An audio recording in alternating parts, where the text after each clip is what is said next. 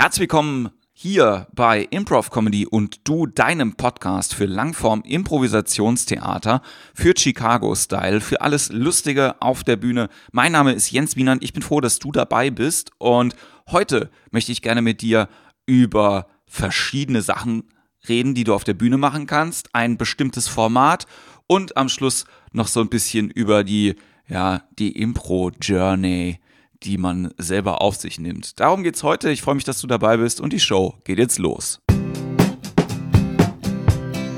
Improv Comedy.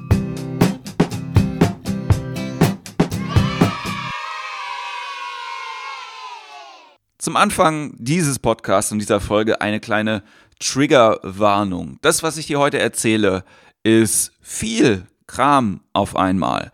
Und der ganze Kram auf einmal, den gibt's auch nochmal zum Mitlesen und in den Show Notes und zum Runterladen auch nochmal auf der Webseite.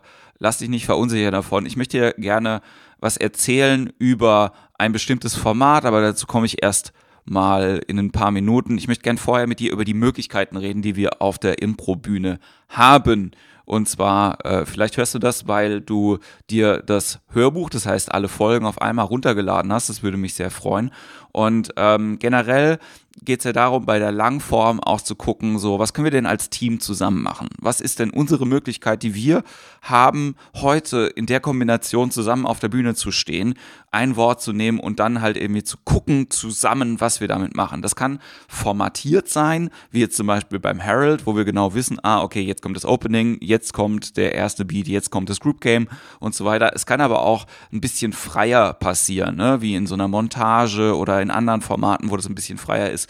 Und heute möchte ich hier gerne ein Format vorstellen, das äh, ich auch in Chicago kennengelernt habe und das ich sehr abgefahren finde und das wirklich nicht einfach ist, aber in sich so viele Möglichkeiten hat, die man in anderen äh, Shows, anderen Langform-Shows mit einbauen kann, die wir auch schon benutzen, aber die selten so komprimiert sind, ähm, dass wir sie immer auf dem Schirm haben deswegen möchte ich dir gerne dieses Format vorstellen. Und das Format heißt JTS Brown. JTS Brown geschrieben, wie der Whisky.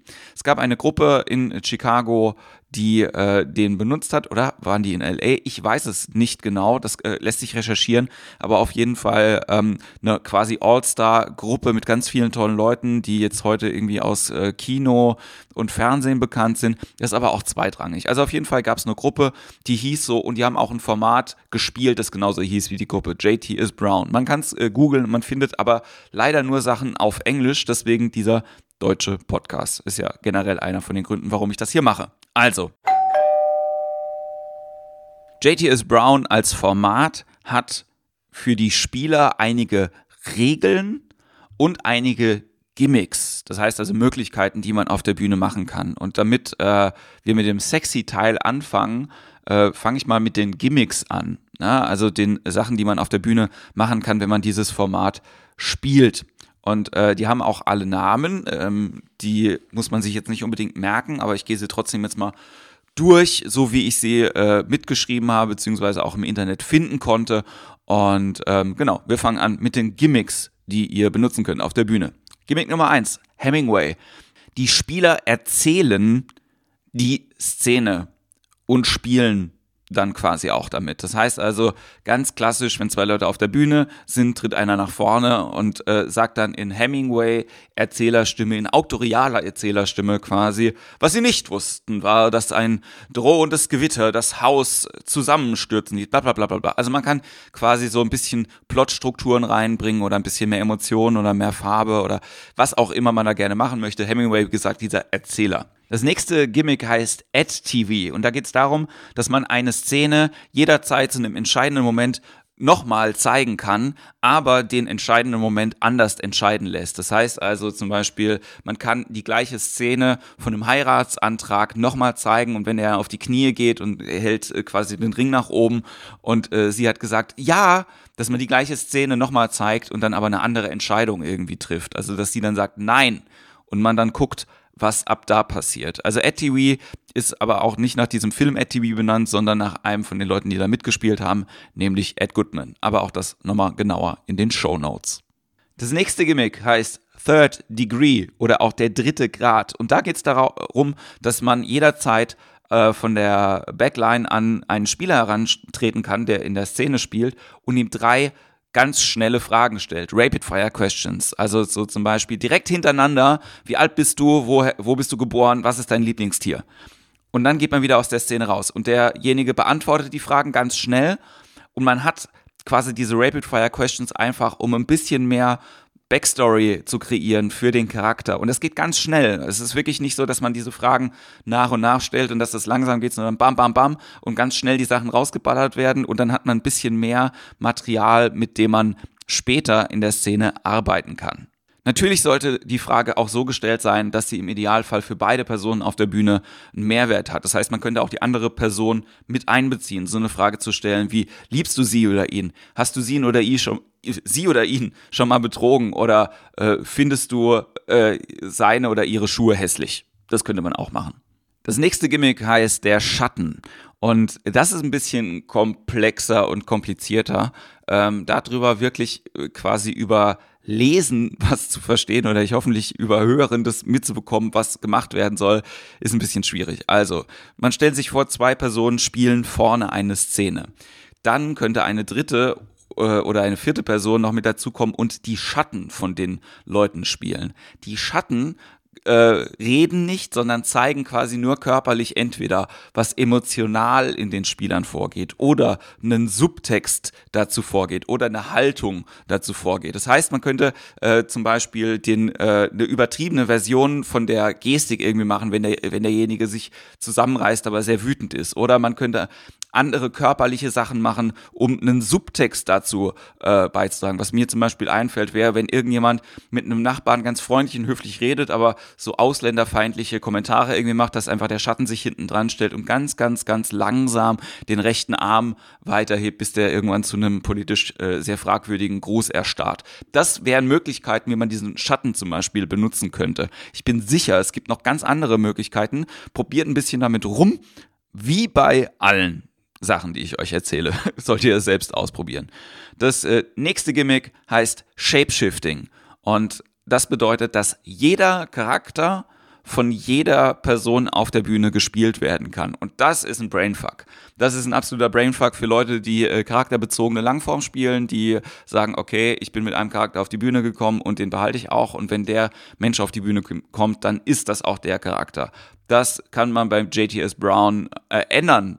Das heißt, es kann sehr klar sein, dass irgendjemand einen anderen Charakter spielt, wenn der eine Catchphrase hat, wenn er eine bestimmte Körperlichkeit hat. Dann kann man auch als anderer Charakter diesen Charakter initiieren und mit dem spielen. Aber die Möglichkeit, quasi als ein Spieler auch in einen anderen Charakter einzutauchen, ist ja was, was man nicht nur eben beim JTS Brown benutzen kann. Oder auch diese ganzen Sachen, die ich euch jetzt gesagt habe, diese Gimmicks sind ja quasi allgemeingültige Gimmicks, die man bei jeder Show benutzen kann. Ja, und wenn man sich einfach drauf committet, okay, was für Gimmicks haben wir denn?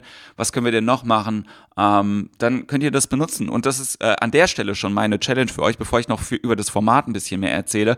Denkt euch Gimmicks aus für eure Show. Denkt euch Gimmicks aus, auf die ihr Bock habt, äh, wo ihr sagt, die machen uns Spaß, äh, sei es sowas wie ähm, eine äh, Zeitmaschine, sei es sowas wie ähm, quasi ähm, alle Leute spielen äh, einen Charakter gleichzeitig, indem sie reden. Was weiß ich, was eure Gimmicks sind. Ihr habt genug auf der Pfanne, ihr macht das schon äh, auch wenn ihr es noch nicht lange macht, so dass ihr euch Gedanken darüber machen könnt, was ihr auf der Bühne macht. Und äh, ich bin sicher, es macht euch ganz viel Spaß, selbst Gimmicks auszudenken. Deswegen an dieser Stelle eure Challenge für diese Woche. Gimmicks! So, und dieser JTS Brown, dieses Format, seitdem ich es gesehen habe, seitdem ich es selber ausprobiert habe zu spielen, ich liebe dieses Format. Es ist so weird, es ist so absurd. Es wird äh, dann absurd, wenn nämlich bestimmte Regeln noch dazukommen, die äh, sich extrem unterscheiden vom Herald oder von anderen Langform-Shows. Ich mache mal kurz ein paar äh, Regeln klar. Eine Regel ist, es gibt keine Sweep-Edits. Das heißt, keiner darf vorne an der Bühne vorbeilaufen, um zu sagen, die Szene ist vorbei, sondern jede Szene war eine Transformation. Aus einer Szene wurde eine andere Szene. Das heißt, wenn zwei Leute vorne spielen und eine dritte Person kommt dazu, ist es ein bisschen wie bei Wachsen und Schrumpfen. Es ist eine andere Szene.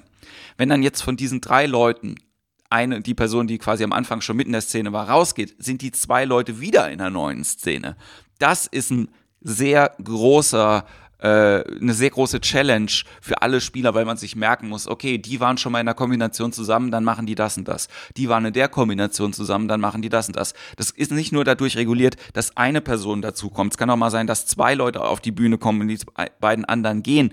Dann ist es sofort eine neue Szene. Aber ihr versteht vielleicht, was ich meine. Keine Sweep-Edits. So, das äh, zweite habe ich äh, quasi schon gesagt, keine Walk-ons. Wenn irgendjemand in eine Szene reingeht, dann kann er das nicht als Walk-on machen, sondern als äh, das, das ändert die Szene, die man schon gesehen hat. Walk-on, nochmal kurz äh, zur Erinnerung, heißt also zwei Leute spielen eine Szene, eine dritte Person kommt kurz dazu, macht irgendetwas, um die beiden emotional oder anderweitig reagieren zu lassen und geht wieder raus. Das funktioniert beim JTS Brown nicht, sondern jede äh, ja, jede Person, die dazu addiert wird oder subtrahiert wird, ändert die Szene.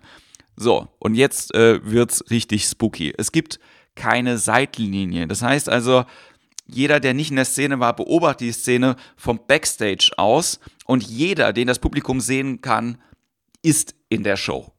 Und das ist wirklich, wirklich wirklich absurd.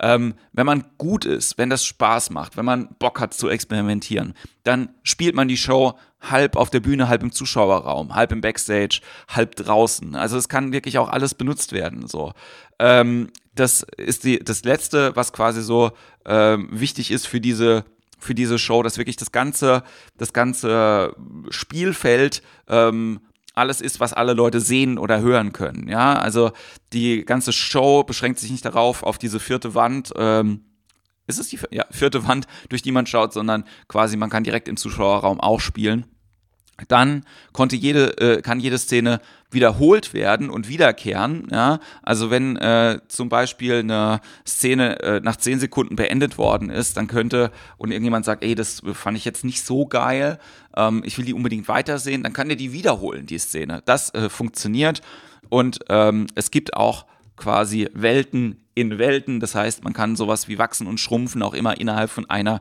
Szene machen.